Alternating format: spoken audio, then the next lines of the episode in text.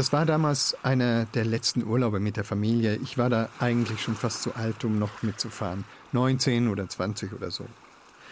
Wir sind damals in die Ostsee gefahren, so wie immer in der Nähe von Glücksburg. Und wenn man da unten am Strand ist, dann kann man über die Förde hinweg nach Dänemark auf der anderen Seite sehen. Ist eigentlich gar nicht weit weg, aber in Wirklichkeit doch ein paar Kilometer. Auf jeden Fall war das damals ein ganz wunderbarer, warmer September und es war sehr schön, mit den Geschwistern so zusammen zu sein. Und deshalb sind wir dann an einem Abend alle zusammen hinunter an den Strand gegangen. Meine Mutter mit den beiden Hunden, meine drei Schwestern und das Baby. Das war wohl schon so gegen 10 Uhr abends und es war eine mondlose Nacht. Aber wirklich noch ganz warm. Und so haben meine Schwester Melanie und ich beschlossen, nochmal schwimmen zu gehen. Die anderen haben sich dabei in den Sand gesetzt und haben die Hunde laufen lassen. Also, Melanie und ich schwimmen ein Stück raus. Wir machen so Blödsinn, tauchen uns gegenseitig unter, schwimmen im Kreis umeinander rum. Und so geht es eine ganze Viertelstunde, bis es uns dann doch ein bisschen zu kühl wird und wir wieder auf die Lichter am Ufer zuschwimmen. Das Komische ist aber, irgendwie kommen wir nicht richtig voran. Also wir schwimmen nach wie vor auf diesen Lichterschein am Ufer zu, weil man ja sonst auch nichts sehen kann, aber diese Lichter sieht man wirklich gut. Und trotzdem, es kommt uns irgendwie so vor, als müssten wir längst wieder am Strand sein. Und da ruft plötzlich unsere Mutter nach uns. Und das total Irritierende ist, ihre Stimme kommt von hinten. Und wir verstehen das nicht. Wir schwimmen doch auf den Strand zu. Eigentlich müsste ihre Stimme von vorne kommen. Okay, jetzt schreien die anderen auch und alle Stimmen kommen von hinter uns und das ist eigentlich vollkommen unmöglich. Irgendwann haben wir uns dann doch nach den Stimmen umgedreht und haben gemerkt, auf unserer Seite des Strands hat es gar keine Lichter gegeben. Der liegt nämlich vor einer Düne und deshalb kann man da gar keine Lichter von Straßen und Häusern sehen. Wir sind auf Dänemark zugeschwommen. Immer den Lichtern nach, diesem Schein. Und wenn unsere Mutter nicht gerufen hätte, dann, ja, das hätten wir nicht bemerkt. Und wir wären dann irgendwann in die Strömung der Fährrinne geraten. Ich kann bloß sagen, unsere Beine haben sehr gezittert, als wir endlich wieder Sand unter den Füßen gespürt haben.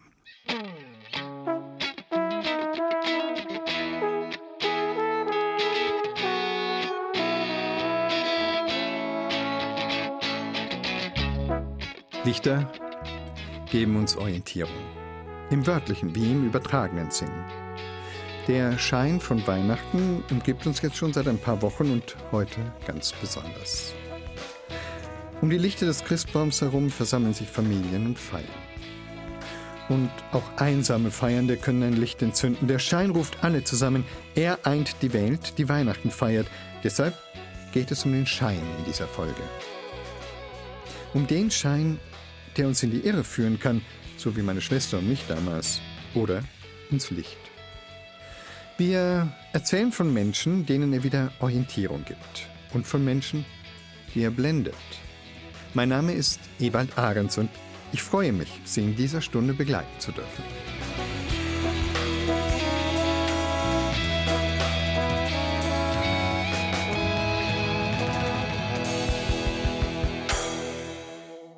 Das Dunkle kann nicht scheinen, oder? Eigentlich denkt man ja, dass sein Schein umso heller und tröstlicher leuchtet, je tiefer und dunkler die Nacht ist. In der Geschichte über Rudolf, die Thibaut Schremser aufgezeichnet hat, ist es anders. Da wird auf besondere Weise die Nacht selber zum Schein der Hoffnung. Es gibt Momente im Leben, da drückt irgendjemand oder irgendwas ganz plötzlich aufs Gaspedal. Eines Tages im Sommer 2010 bemerkt Rudolf von Waldenfels, sein Urin ist dunkel und er denkt sofort, das bedeutet nichts Gutes. Und dann bin ich zum Arzt gegangen und dann geht es alles plötzlich ganz schnell und hat gleich zum Telefonhörer gegriffen der Urologe und hat gleich einen Operationstermin ausgemacht, der in, in wenigen Tagen stattfinden sollte. Und dann wissen Sie schon, da ist jetzt irgendwas ganz Arges.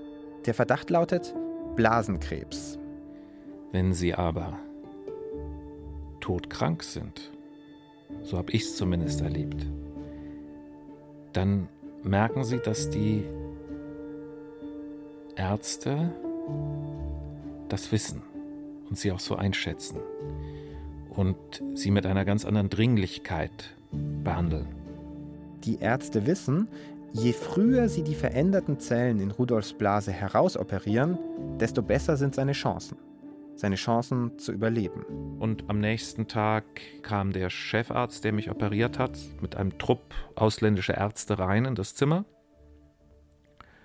und hat auf Englisch zu denen gesagt, also auf mich da gewiesen, wie ich da auf dem Bett lag, und hat gesagt, das ist T3 bzw. T4. Dieses Das ist T4, das ist gar nicht an Rudolf gerichtet, aber er hört es und er versteht sofort, was es bedeutet.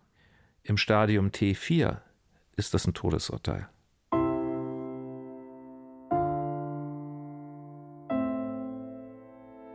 Die Zahl hinterm T nämlich, die besagt, wie weit sich der Krebs ausgedehnt hat. T4 ist der Maximalwert, Worst Case.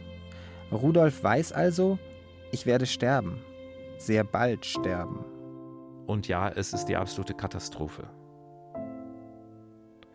Und auch die Kinder natürlich alleine zurücklassen. Es gibt da keinen Trost. Es gibt da nichts, was ist die ultimative Katastrophe weil es mir dann wirklich ganz klar wurde. Es war kein Zweifel. Rudolf hat an Gott geglaubt, bis zu diesem Zeitpunkt. Er glaubt jetzt nicht mehr, weil ihn das nicht tröstet und weil er jetzt überzeugt ist, dass da nichts ist nach dem Tod. Für Rudolf bricht eine Welt zusammen und er bricht mit ihr zusammen. Und das hat sich immer wiederholt, sozusagen in den Wochen danach in Wochen und Monaten, so zwei Monate oder so danach, bis dann klar war, nee, nee, ist alles okay, gar kein Problem. du bist geheilt oder beziehungsweise warst nie so krank, so ungefähr, ja. Denn nach seiner zweiten Operation stellt sich heraus, der Krebs ist in Wahrheit gar nicht im Stadium T4. Das heißt, hochaggressiv blieb er, riesig groß und riesig schwer sozusagen, ne? aber er hat sich doch noch nicht so weit verbreitet. Und die dritte Operation im Februar, da hat mich dann der Chefarzt angerufen und hat gesagt, wir haben nichts mehr gefunden. Ist alles weg. Ist nichts da. Aber Rudolfs zusammengebrochene Welt? Und natürlich große Freude, das ist klar. Ja, ja, doch, würde ich schon sagen. Ja. Aber dann setzte eben diese psychische Krise ein. Ne? Die ist noch lange nicht wieder aufgebaut. Rudolfs Diagnose hat ihn in ein Loch gestürzt. Und da ist er nach der dritten OP immer noch. Das äußert sich, indem er nicht mehr alltagsfähig ist, indem er nicht mehr in sein Leben vor der Diagnose zurückfindet. Naja, indem ich da im Grunde genommen gar nichts mehr gemacht habe, sondern nur noch mich auf irgendein Sofa gelegt habe, mich dann von der einen auf die andere Seite gedreht habe sozusagen und gar nichts mehr gemacht habe. Heute hat Rudolf eine Erklärung für seinen Zustand damals. Das rein biologische Überleben scheint gesichert zu sein. Jetzt kommt sozusagen die seelische Stabilität, kommt nun als nächstes Thema. Die Operationen haben mit ihrer chirurgischen Präzision dafür gesorgt, dass Rudolfs Blase krebsfrei ist. Wie er seine Seele heilen kann, das ist nochmal eine ganz andere Sache. Und der Weg ist länger und folgt sicher keinem medizinisch ausgeklügelten Plan. Und dann kommt tatsächlich ein Moment, wo ich nachts aus dem Fenster gucke, ich gehe nachts aufs Klo und sehe die Nacht.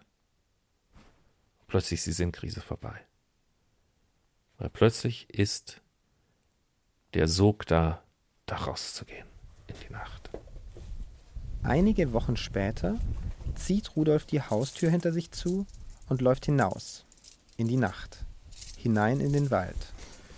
Ich mach gerade noch hier das Licht aus. Jahre später nimmt er jetzt gerade den gleichen Weg wie damals. Die Einsamkeit, es ist dunkel. Ein Wetter, wo man keinen Hund vor die Tür jagt. So ungefähr. Genau so war das, ja. Ja, wir laufen jetzt tatsächlich so, wie ich in der ersten Nacht gelaufen bin. Warum dieser Sog, rauszugehen in die Nacht? Das kann Rudolf damals nicht in Worte fassen. Er weiß nur, er ist da, dieser Sog. es gab da oben so ein Waldstück und dachte immer, oh, da habe ich Schiss, da durchzulaufen. Und das war sozusagen das Ziel. Das war sozusagen die erste Mutprobe, wenn man so will. Ja. War einfach, ich wusste, dass ich hier irgendwie halt durchlaufen muss. Und war, der Gedanke daran war mir unangenehm. Er verlässt den Weg und schlägt sich mitten in den Wald hinein. Steil geht es an dieser Stelle hinunter in ein Tal. Vom Boden sieht er beim Laufen nichts. Er tastet sich mit den Füßen voran. Leicht ist der Weg nicht, den Rudolf sich da sucht. Und jetzt stellen Sie sich vor, Sie sind seelisch durch so ein Erlebnis total irgendwie durcheinander oder destabilisiert. Ne? Einfach Ihre ganze bisherige innere Welt ist durcheinander. Und dann gehen Sie in gewisser Weise auf Null zurück.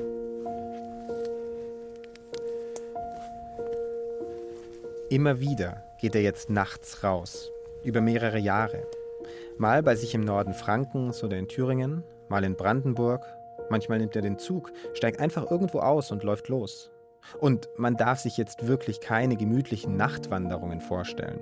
Zumindest sind nicht alle gemütlich.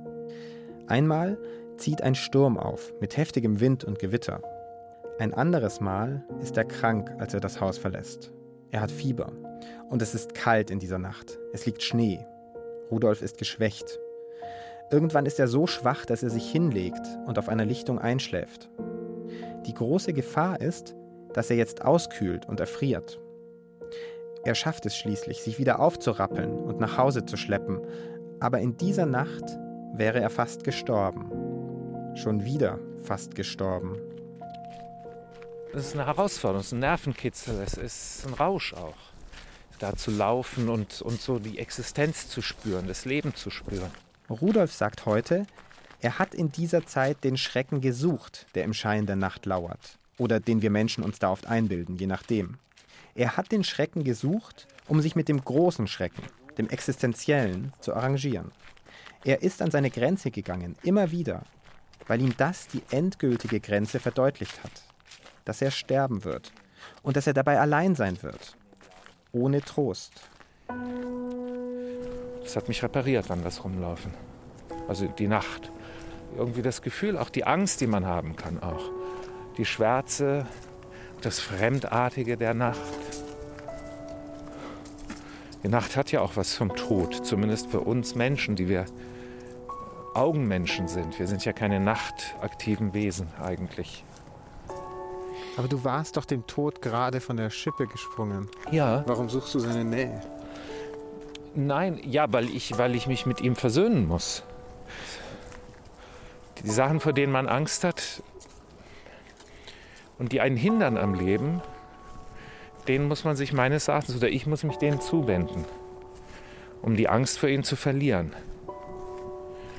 Sonst beeinträchtigen sie das Leben, sonst wird das Leben immer kleiner und schmaler und am Schluss ist man nur noch ein Schatten. So sehe ich das. Also für mich ist es jedenfalls so. Wenn Rudolf heute durch die Nacht streift, dann ist er begeistert und befreit. Er bewundert Lichtschimmer und Schatten und lauscht und schaut sich um. Er denkt aber auch an die dunkle Zeit, in der er sich neu finden musste. Und es stimmt. In der Dunkelheit sehen wir eins am allerbesten. Uns selbst.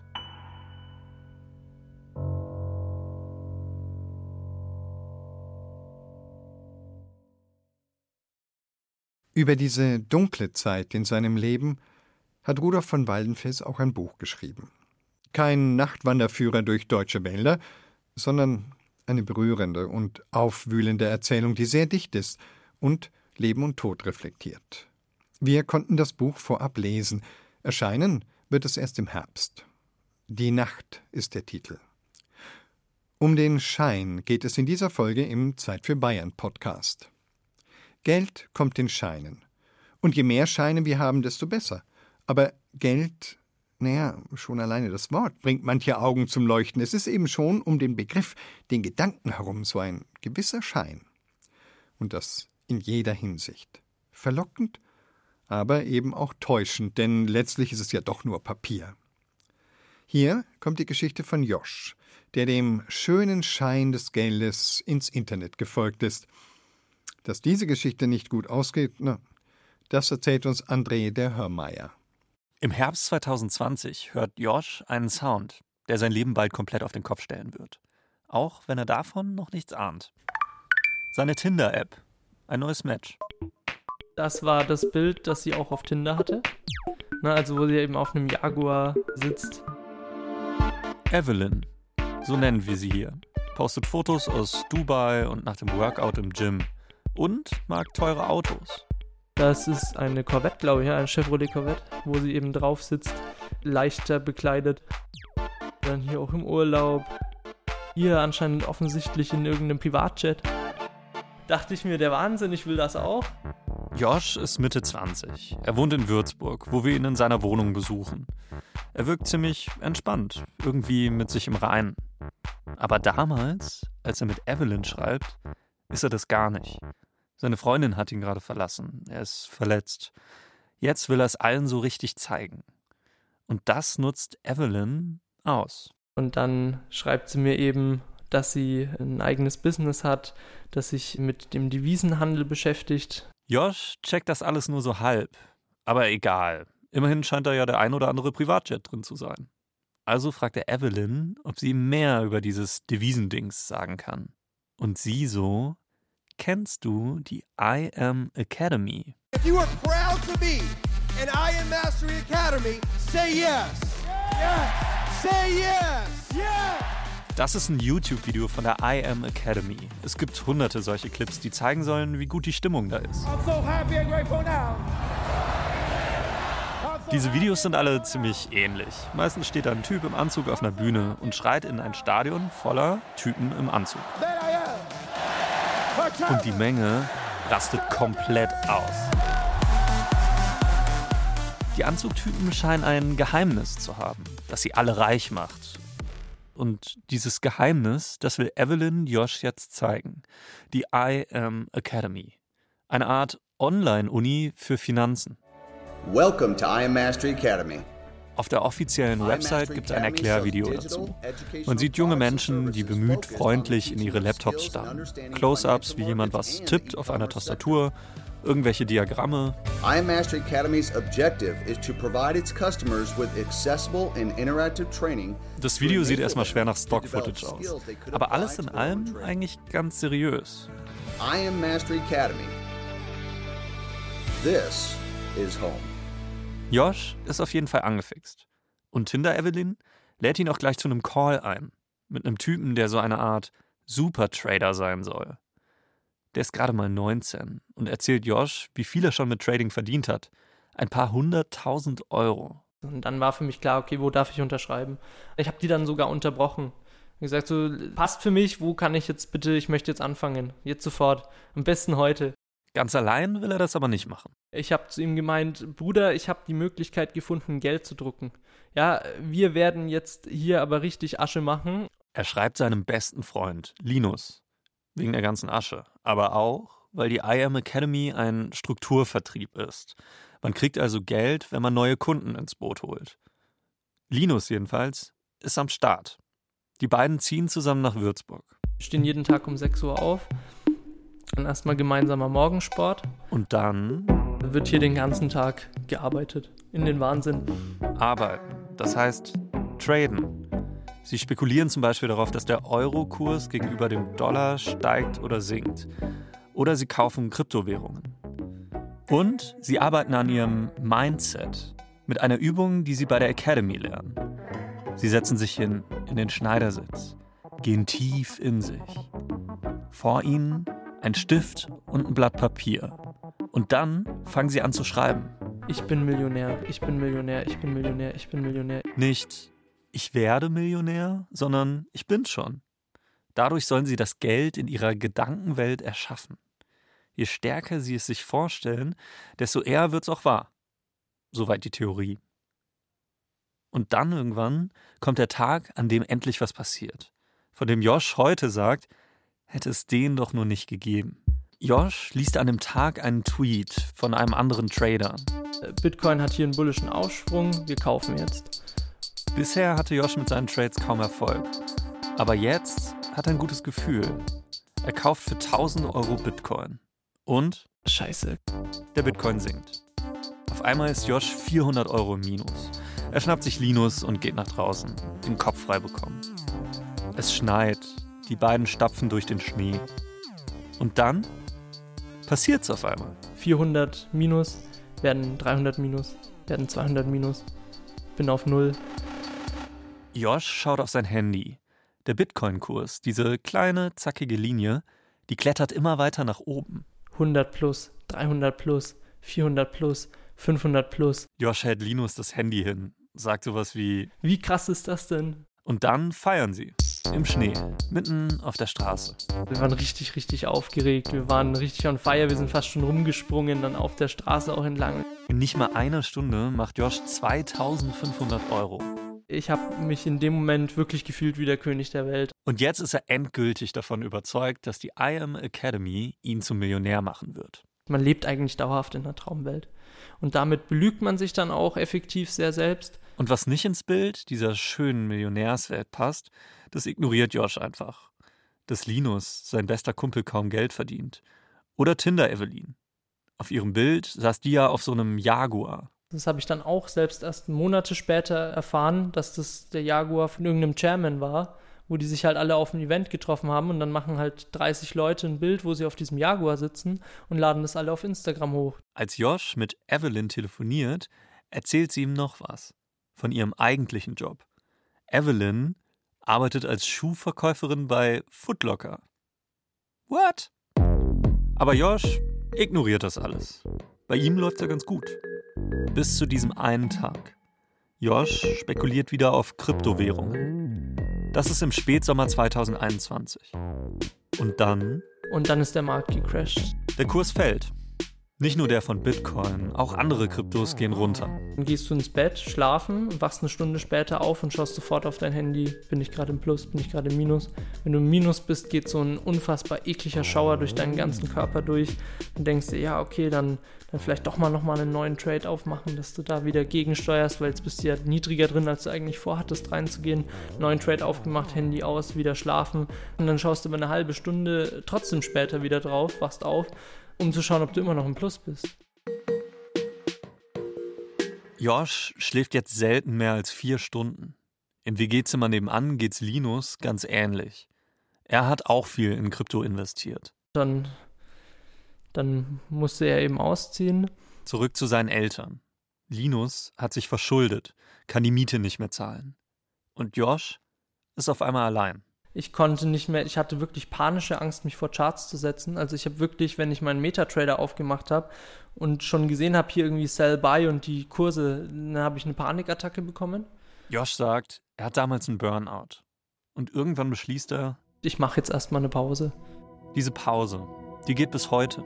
Ja, ich habe einfach äh, über die Jahre erkannt, wie unglaublich gefährlich solche, ja, ich, ich nenne es jetzt tatsächlich einfach mal Sekten sind, weil das sind sektenähnliche Strukturen, die da herrschen. Und das kann halt wirklich das Leben von Menschen zerstören. Ne? Wir haben die IAM Academy gefragt, was sie zu den Vorwürfen sagt. Auf unsere Mail haben wir aber keine Antwort bekommen. Und Josh, der ist inzwischen ziemlich happy. Hat einen Job im Finanzbereich gefunden, der ihm Spaß macht. Durch das Interview hier will er mit der ganzen Sache abschließen. Was mir vor allem wichtig ist, den Menschen mitzugeben, die jetzt vielleicht selbst gerade irgendwie in einem Strukturvertrieb sind und nicht mehr wirklich weiter wissen. Man sollte halt immer auch konstant die Denkmuster, die man vielleicht gerade hat, überdenken und hinterfragen und da auch einfach ganz stark in die Selbstreflexion gehen. Und dann, sagt Josh, kann man es schaffen, aus der Traumwelt auszubrechen.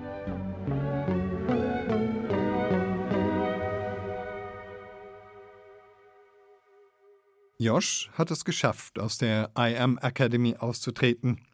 Aber es gibt auch Menschen, die es nicht schaffen. Unsere Kollegen vom Podcast Wild Wild Web, Geschichten aus dem Internet, haben einen Mann namens Paul begleitet, der bis heute in einem solchen System feststeckt. Am Ende der Folge spricht Josh mit Paul und versucht ihm zu helfen. Wie diese Geschichte ausgeht, hören Sie in der Folge Ich bin Millionär von Wild Wild Web in der ARD Audiothek. Um Sein und Schein geht es in dieser Folge. Und zwischen diesen Polen schillert Gaston Ullmann ganz besonders. Tanja Palamkote-Schneider wollte ihm auf die Schliche kommen. Wir berichten Ihnen heute wieder aus Nürnberg und tun das, wie wir Ihnen schon mitgeteilt, an diesem Abend zum letzten Male in der Form eines Kommentars zu dem eigentlichen Prozessstoff. Also er muss sehr gewandt und gewinnend gewesen sein. Steffen Radelmeier, Journalist und Autor. Er war langjähriger Feuilletonchef der Nürnberger Nachrichten. Mittlerweile ist er im Ruhestand. Und der Gaston Ullmann hat eben gesagt, er sei eigentlich in, als Widerstandskämpfer und kubanischer Staatsangehöriger in Haft geraten. Und äh, er sei eigentlich Journalist und hat ein Pressebüro und ja, er würde gern für den Rundfunk arbeiten. So ging es los. Radelmeier stieß zum ersten Mal auf den Namen Gaston Ullmann, als er für sein Buch Der Nürnberger Lernprozess recherchierte. Im Buch geht es um den Nürnberger Prozess gegen die nationalsozialistischen Hauptkriegsverbrecher, der von 1945 bis 1946 stattgefunden hat. auch keineswegs arm war. Aus der ganzen Welt waren ja Journalisten da. Und für deutsche Radioreporter war ursprünglich nur ein einziger Platz im Gerichtssaal reserviert. Und den hatte Dr. Gaston Ullmann. Ullmann verfasst über 300 Kommentare über den Nürnberger Prozess. Sie kommen bei den Amerikanern gut an. Ziel sei es vor allem den Deutschen nach der Diktaturzeit, einen Sinn für Demokratie zu vermitteln. Wir hatten zunächst einen Kommentator, der beschaffte sich Informationen aus Quellen, die niemand sonst zur Verfügung hatte. Field Horine. Er war Gründungsintendant von Radio München, später Bayerischer Rundfunk. Das Interview ist aus dem Jahr 1997. Und es wurde zunehmend polemisch und stieß auf ein sehr negatives Echo aus der Bevölkerung, was mir verständlich war, denn Polemik war nicht gefragt. Und etwas, das auch damals nicht viele wussten. Ullmanns wahre Stimme ist fast nie im Radio zu hören. Sie sei nicht mikrofontauglich gewesen. Der Sprecher und Radiokollege Fritz Mellinger spricht die meisten Kommentare ein. Dr. Gaston Ullmann, der mit der dicken Hornbrille auf der scharf gebogenen Nase, der mit dem intellektuellen Blick in seiner seltsamen kubanischen Uniform. Ein brillanter Journalist, möchte man meinen. Und als ich dann dazu noch entdeckte, dass er in Schwarzmarkthandel verwickelt war, habe ich ihn von einem Tag auf den anderen entlassen. Also von vorne. Soweit man den Quellen vertrauen kann, ist Gaston Ullmann als Walter Ullmann 1898 in Wien in einer jüdischen Familie geboren worden und auch in Wien aufgewachsen. Sein Vater, Moritz Ullmann, war vermutlich Angestellter eines Speditionsunternehmens. Seine Mutter hieß Pauline Ullmann. Außerdem soll er eine Schwester und einen Bruder gehabt haben. Er muss relativ frühzeitig, also über seine Kindheit und Jugend ist wenig bekannt, aber er muss relativ frühzeitig so mit kleinen Gaunereien angefangen haben und wurde dann auch immer mal wieder, also das ging dann wirklich über 20 Jahre so weiter, eingesperrt, dann war er wieder aus. Walter Ullmann ist in Rostock, dann Schongau, dann Berlin, München und zig anderen Städten. Immer wieder auf der Flucht vor Haftstrafen wegen Betrug. Sein Talent liegt darin, andere Menschen zu überzeugen, zu beeindrucken, zu verführen. Eine Art Schauspieler, der sich 1920 den Namen Dr. Jo Lehrmann gibt. Für das Theater ist sein Interesse nämlich sehr groß. In Jena hat er Erfolg mit Inszenierungen von bekannten zeitgenössischen Autoren wie August Strindberg und Frank Wedekind. Das macht sonst fast niemand. Stücke von lebenden Autoren aufführen. Dann wechselt er nach Berlin, dem kulturellen Zentrum des Reichs. Die erste bekannte Inszenierung war von Hans-Henny Jahn, Pastor Ephraim Magnus, ein angeblich unspielbares Stück, was, glaube ich, sieben Stunden gedauert hätte, was dann zusammengekürzt wurde. Und anders als in Jena kam das Ergebnis nicht sehr gut bei den Kritikern an. Die erste Uraufführung ist eigentlich bezeichnend für viele weitere Premieren. Es war ein gigantischer Flop, es gab einen kleinen Skandal, es wurde überwiegend verrissen von den damaligen Kritikern. Anspruch und Wirklichkeit passte damals schon nicht zusammen. Und dann kam noch da hinzu, dass er eben es mit den Autorenrechten nicht so genau nahm, dass er die Mitarbeiter nicht oder schlecht bezahlt hat, dass er ungedeckte Schecks ausgestellt hat. Und das zieht sich dann wie so ein roter Faden durch seine weitere Theaterkarriere. Ein Gedicht aus dieser Zeit von der Berliner Schriftstellerin Dina Nelken fasst den Skandal passend zusammen. Uns scheint die ganze Welt verdreht, denn wir sind die Normalen. Wenn Lehrmann vor dem Richter steht, muss er den Wein bezahlen. Er rettet unsere deutsche Kunst mit Wein und falschen Schecks. Er macht den richtigen blauen Dunst aus unserem Dichtkomplex. Sein Ruf wurde dadurch nicht unbedingt besser, aber er war irgendwie als bunter Hund in der Szene bekannt. 1929 wird er verurteilt, wegen missbräuchlicher Führung des Doktorgrades. Der Doktortitel ist weg.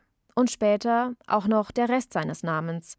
Denn in Wien wird er 1932 festgenommen. Und man stellt fest, einen Jo Lehrmann gibt es gar nicht. Er heißt eigentlich Walter Ullmann. In Wien findet Walter Ullmann eine Stelle bei einem Verlag. Unter anderem schreibt er Theaterkritiken, auch politische Artikel. Diesmal tatsächlich unter seinem richtigen Namen. Er ging dann von Wien nach Paris, arbeitete dann wieder in einem Buchverlag, viel mit deutschen Exilanten zusammen, begann wieder Betrügereien. Immer wenn ihm die Gläubiger und die Polizei zu sehr auf den Fersen waren, wechselte er wieder die Stadt oder das Land. Er ging dann nach Spanien, wo er auch wieder sich irgendwie eine legendäre Karriere zusammen fantasiert hat. Er behauptete, er wäre Kriegskorrespondent gewesen. Und als sie ihn in Spanien 1941 an die Gestapo ausliefern, sitzt er bis Kriegsende erst in der Strafanstalt Straubing, später im Kriegsgefangenenlager bei Moosburg. Es sah aber im Kriegsende und diesen chaotischen Zuständen, die in Deutschland damals herrschten, wieder mal eine perfekte Chance, nochmal ein neues Leben anzufangen. Eines Tages im Dezember 1945 öffnete sich die Tür und Mr. Abend kam mit einem anderen Herrn rein, in, dieser andere Herr in einer Uniform, die ich überhaupt noch nie gesehen habe. Das war keine amerikanische Uniform und das war keine französische oder englische. Das war also eigentlich nach meiner Meinung eine, eine reine Fantasieuniform. Journalist Hans-Joachim Schreiber. Er hat als 24-jähriger Hilfsjournalist, wie er sagt, damals mit Gaston Ullmann zusammengearbeitet. Dieser zwielichtige, angebliche Dr. Gaston Uhlmann hat es geschafft, Kontakt zu einem wichtigen oder dem entscheidenden amerikanischen Presseoffizier zu bekommen, der gleich nach Kriegsende in München Radio München mit aufgebaut hat. Field Horine. So bekommt Dr. Gaston Ullmann nach Kriegsende eine feste, gut bezahlte Stelle. Kann sich gut kleiden, hat Wohnungen in München, kann sich Autos leisten. Autos, Wohnungen, Plural. Und das nach Kriegsende. Als die Amerikaner seinen kubanischen Pass verlängern wollten, äh, die schrieben nämlich nach Havanna wegen eines Visums und bekamen von dort die Antwort, ein Gaston Ullmann sei unbekannt, worauf die natürlich höchst alarmiert waren. Um diesem peinlichen Skandal nicht zu viel Aufmerksamkeit zu geben, lassen die Amerikaner ihn noch bis zum Ende des Prozesses weiterarbeiten und verlängern im Anschluss seinen Vertrag nicht mehr.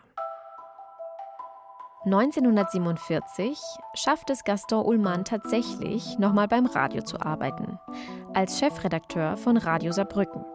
Doch das hält auch nicht lange. Aber da ist er auch wieder nach ein paar Monaten aufgeflogen wurde nach Paris ausgeliefert, fing dann wieder an, als Journalist zu arbeiten, aber es ging ihm offenbar weder finanziell noch gesundheitlich gut in Paris. Am 5. Mai 1949 stirbt Gaston Ullmann an einem Lungenleiden. Begraben liegt er als Walter Ullmann auf dem Pariser Friedhof Pontin. Im Interview 1992 erzählt der damalige Hilfsjournalist Hans-Joachim Schreiber von seiner letzten Begegnung mit Gaston Ullmann. Ich wollte, bevor ich aus Nürnberg wegging, eine Erinnerung an Gaston Ullmann haben. Und habe ihm gesagt, also bevor ich jetzt weggehe, schenken Sie mir doch ein schönes Foto. Und dann hat er mir gesagt, also Sie können sich wünschen, was Sie wollen, aber das nicht. Walter Ullmann, Dr. Jo Lehrmann, Dr. Gaston Ullmann wollte nicht erkannt werden. Ein Phantom bleiben. Über einen Mann, der immer mehr scheinen wollte, als er war. Tanja Palamkote-Schneider hat uns über Walter Ullmann erzählt. Der Schein unseres Feiertagsfeuilletons in der Zeit für Bayern verlischt so langsam. Denn es soll ja auch allmählich der helle Schein des Heiligabends übernehmen. Kerzen, Laternen oder ein Weihnachtsfeuer. Kennen Sie den Brauch? Man versammelte sich im 18. Jahrhundert in Keilberg an Heiligabend auf einem Berg und dort entfachte man ein großes Lagerfeuer. Das nannte man auch Christbrand. Hören wir mal rein, wie das geklungen haben könnte.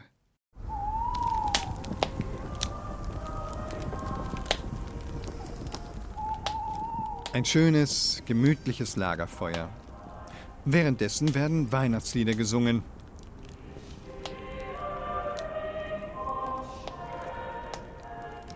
Das Geräusch des Nachthimmels ist echt.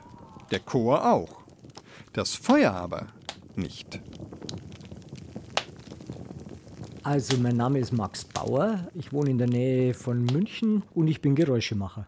Naja, Geräuschemacher heißt, ich vertone die Geräusche in Filmen, die im Originalton nicht gut genug klingen oder die man verpasst hat aufzunehmen. Es gibt verschiedene Gründe, weshalb die Geräusche am Filmset der sogenannte Originalton, nicht aufgenommen werden, weil die Zeit zu knapp ist oder die entsprechende Technik fehlt. Manchmal existiert auch einfach kein Originalton, wenn der Filmheld zum Beispiel auf dem Scheiterhaufen verbrannt wird. Beim Dreh entstehen dazu natürlich keine realistisch klingenden Geräusche, es gibt ja auch kein echtes Feuer. Darum gibt es bei vielen Produktionen Geräuschemacher, sogenannte Foley Artists, wie Max Bauer. Der Klang von Feuer lebt ja eigentlich von mehreren Qualitäten. Da gibt es einmal das Lodern, das ist eher tieffrequent. Dann gibt es so eine Art Knistern, Knuspern, das ist eher so hochfrequent. Und dann gibt es so einzelne Knacker manchmal, was man so kennt vom Lagerfeuer oder von einem schönen Kaminfeuer. Und aus diesen drei Komponenten würde dann ein schönes Feuer entstehen. Also ich nehme zum Beispiel für das Lodern ein dickeres Tuch oder auch ein Leder, gehe relativ nah ans Mikrofon ran und flatter dann relativ langsam ganz nah vor dem Mikrofon mit diesem Tuch. Das würde so klingen wie das Lodern. Das Knistern und Knuspern, das mache ich eben, indem ich sowas ähnliches wie Pralinenschachtel-Innenleben, also der Kunststoffanteil von Pralinenschachteln, zerschneide. Ich gebe das in einen Stoffbeutel und drücke das ganz langsam, auch wiederum relativ nah am Mikrofon, dann entsteht dieses Knistern. Und jetzt die dritte Komponente, das Knacken. Da knalle ich einfach relativ hart in die Hände, so eine Art Klatschen, versuche aber nicht die Hand dabei hohl zu machen, dass es dumpfer ist, sondern relativ knackig. Also so ein ganz hartes, kurzes Klatschen. Und diese drei Komponenten ergeben dann das Lagerfeuer. Der Schein trügt. Wieder einmal. Nun wollen wir aber den wahren Schein, den, der von Heiligabend ausgeht, nicht länger aufschieben. Frohe Weihnachten wünscht Ihnen Ewald Ahrens.